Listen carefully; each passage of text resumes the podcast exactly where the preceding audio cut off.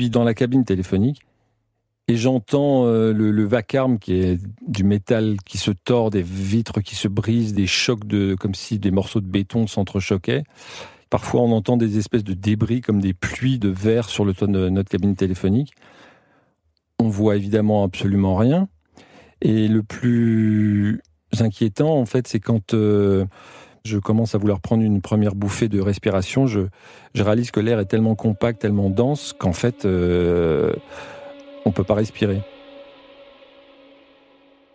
Il est 10h48 du matin, on est le 11 septembre, et je ne réalise toujours pas ce qui s'est passé parce qu'on est le matin et il fait nuit noire. Ladies and gentlemen, this is a difficult moment for America. C'est effectivement un événement euh, dramatique. Les deux tours donc, du World Trade Center sont en feu. Two airplanes have crashed into the World Trade Center in an apparent terrorist attack on our country. S'agit-il d'un accident euh, Vous vous souvenez forcément où vous étiez le 11 septembre. On se souvient tous de ce moment où on a compris, où on a intellectualisé qu'il y aurait un avant et un après. Mais pour Romain Clergeat, le 11 septembre 2001, c'est d'abord des bruits, des odeurs, et puis ce goût de poussière dans la bouche. Bienvenue dans Paris Match Stories. Je suis Marion Mertens et dans ce nouveau podcast, on va vous raconter des histoires inédites sur des événements, des personnalités que vous pensiez connaître. Aujourd'hui, le jour où le World Trade Center s'est effondré devant moi. En 2001, Romain Clergeat est le correspondant de Paris Match à New York. Et ce mardi 11 septembre, notre histoire commence quand il sort de chez lui pour aller travailler. Là, il croise un chauffeur de taxi qui crie par la fenêtre qu'un avion se serait écrasé dans le World Trade Center. Des accidents, il y en a déjà eu, et la ville est encore calme. Mais Romain Clergeat décide d'aller voir. Il est 9h du matin. Je prends le métro à la 59e et Lexington euh, pour prendre l'express qui descend euh, à City Hall. Je rentre dans le métro et très rapidement, l'express le, n'est pas du tout express. Il va beaucoup plus lentement il s'arrête même quelquefois. Au bout de 10 minutes, un quart d'heure, on sent qu'il y, a quelque chose d'étrange sur cette ligne. Et puis en fait, le, métro s'arrête de plus en plus longtemps. Et puis euh, il y a un dernier arrêt qui s'éternise un petit peu jusqu'à ce que on entende une voix du contrôleur qui annonce qu'il y a eu un incident au World Trade Center et que le train va pas voir aller jusqu'à destination et on demande aux passagers de descendre sur la voie pour terminer à pied. Là, il lui reste à peu près 300 mètres à parcourir, en file indienne et dans le noir évidemment. Mais il n'y a pas de panique. En tout cas, pas encore. À partir du moment où on a commencé à voir une espèce de, lueur qui, qui était euh, les lumières du quai, on a aussi vu une espèce de fumée qui a commencé à arriver vers nous, une odeur aussi. Et là, première euh, scène qui me fait comprendre qu'il y a quand même quelque chose de plus grave qui s'est passé. Je vois une, grosse mama black qui est à un téléphone, toujours dans le métro, paniquée, hurlant au téléphone et, en hurlant euh, c'est terrible, c'est terrible, euh, il y a des morts, c'est horrible, et un peu hystérique. donc je comprends pas bien ce qu'elle raconte précisément. Là, pour le coup, je cours presque pour sortir dehors. Et je tombe en fait sur un spectacle qui est très étrange. Il est très étrange parce qu'il y a des papiers qui volent dans le ciel, plein de papiers, de la poussière. Et surtout, ce qui m'interpelle, c'est que je vois des voitures de pompiers, je vois des voitures de police, mais je vois personne. Connaissant quand même le professionnalisme des services euh, d'urgence new-yorkais, comment se fait-il que le quartier soit pas bouclé, qu'il n'y ait pas un policier, pas un pompier, et qu'il y ait juste que des voitures? Et en fait, je regarde en sortant de City Hall et je vois une fumée qui sort de derrière euh, les immeubles. Et je croise un, flic qui est recouvert de poussière, qui court à l'opposé de ma direction et qui me dit elle est pas là, elle est pas là, elle est pas là. Euh... Bon. À ce moment-là, Romain Clergeat est à quoi? Quelques dizaines de mètres du World Trade Center. Il n'y a donc plus personne autour de lui. C'est le chaos et il ne comprend toujours pas ce qui vient de se produire une espèce de mélange d'odeurs de, de brûlé, d'acier brûlé, de papier, quelque chose d'un peu âpre, euh, comme du bois qui aurait brûlé. Enfin, un mélange de tout ça, beaucoup de poussière aussi. Pour raconter l'histoire en ayant le recul de ce qui s'est passé, la première tour vient donc de s'écrouler. Et sa jumelle qui est encore debout ne va pas tenir très longtemps. on voit des débris de bureaux. On voit des stylos ou euh, des claviers d'ordinateur, enfin des, hein, par-ci par-là. Et en fait, je veux essayer de rentrer dans la tour. Pour faire quoi Je sais pas très bien. Et peu après, euh, j'aperçois un, un, type qui est pas très loin de moi, un civil, qui est en train de faire des photos. Et donc, euh, bah, quand on est à match, euh, un particulier qui fait des photos sur le lieu d'une scène, c'est de l'or. Donc je me dirige vers lui et c'est un touriste qui me raconte qu'il habite pas à New York et qu'il était la dernière fois qu'il est venu à New York, c'était en 93, le jour même où il y avait eu le premier attentat contre le World Trade Center. Euh, je dis bah en effet oui qu'il porte pas tellement chance et puis je lui demande s'il a fait des photos. Évidemment, il veut pas me les, me les confier, je le comprends, il sait pas d'où je sors, j'essaie de lui expliquer, euh, on commence à discuter, j'essaie de réfléchir, j'ai pas envie de partir de la scène qui est en train de... où il y a tout à faire encore. Euh. en même temps, il a peut-être de l'or dans son appareil photo, donc je, je suis en train de d'évaluer la, la, possibilité d'aller faire développer ses films ailleurs quand j'entends un, bruit sourd, comme une sorte de craquement difficile à décrire, un mur qui se fissure, une espèce de torsion de, métal, enfin un truc un peu, mais très sourd et très lent. Et là, tous les deux, on, lève la tête puisque le, bruit vient de là. Et je vois la, l'antenne qui était sur la, deuxième tour du World Trade Center pivoter sur elle-même. Là, je comprends le craquement, c'est-à-dire qu'elle se détache du reste de la tour et, un peu tourne sur elle-même. Et donc là, je comprends que, à minima, ça est en train de, tomber sur le parvis, donc là où on est, et que donc il ne faut pas rester là.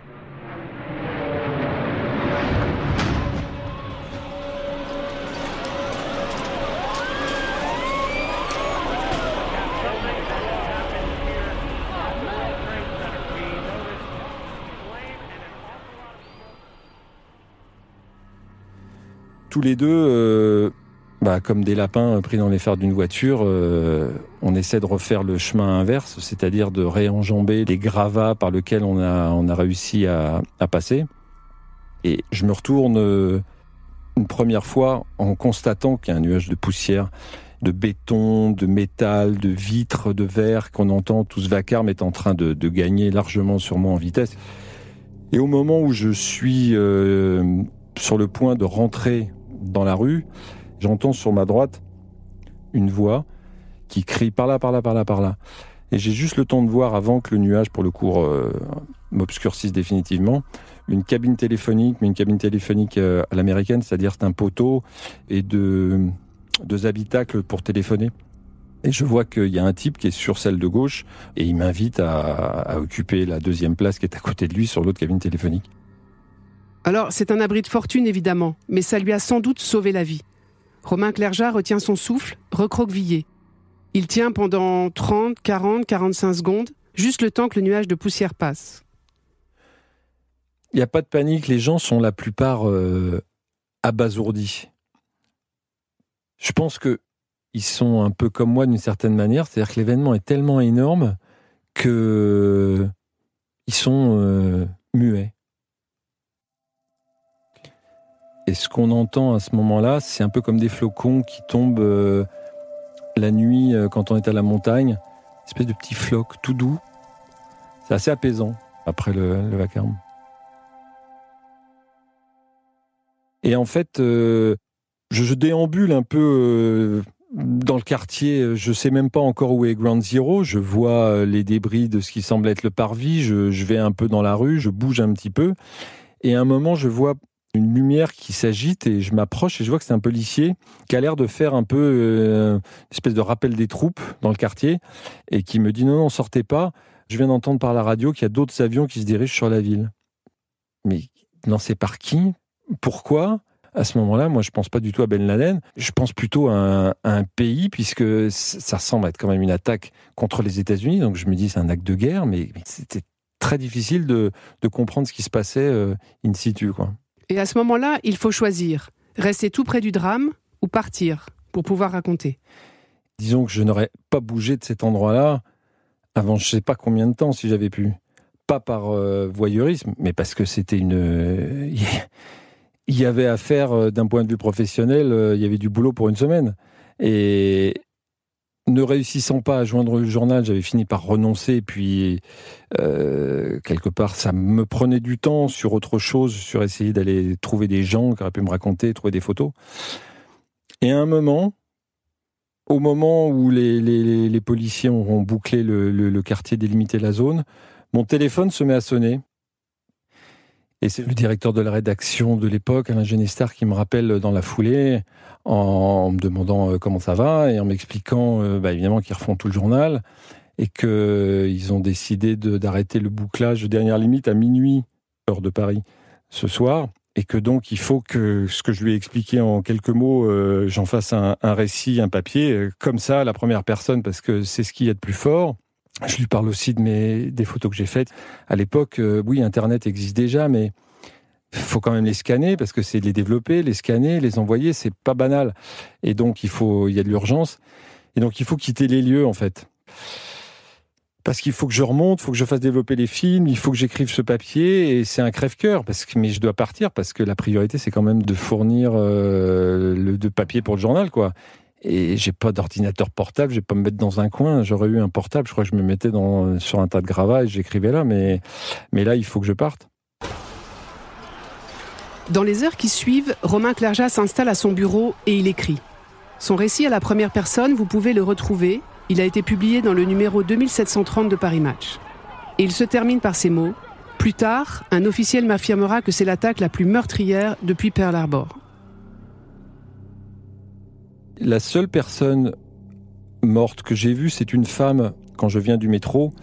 Je vois un corps qui est derrière une, voiture. À l'évidence, c'est une femme. Et en fait, euh, à la place de sa tête, il y a des débris de verre. Elle a, été euh, guillotinée par du, verre qui, tombait. Mais ça sera le seul corps, effectivement, que je verrai. Et le soir euh, du 11 septembre,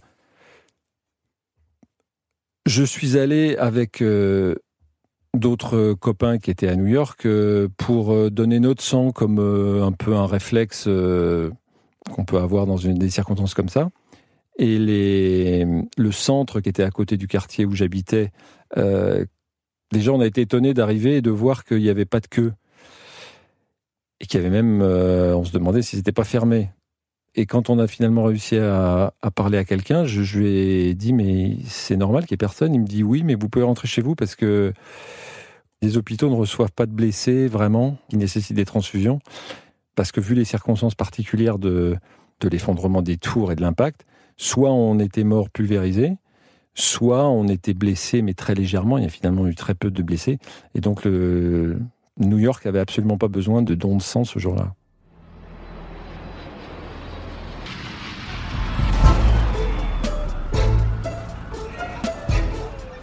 C'était Paris Match Stories, le jour où le World Trade Center s'est effondré devant moi un podcast inédit de Paris Match, produit par Europe 1 Studio à l'occasion des 70 ans du magazine. Si vous avez aimé cet épisode, voilà une idée. Parlez-en à un ami qui en parlera à un ami. C'est la meilleure façon de nous soutenir. Et je vous donne rendez-vous dans deux semaines sur parismatch.com, YouTube, Apple Podcast et toutes vos plateformes d'écoute pour découvrir une autre histoire inédite sur un personnage que vous pensiez connaître. À très bientôt.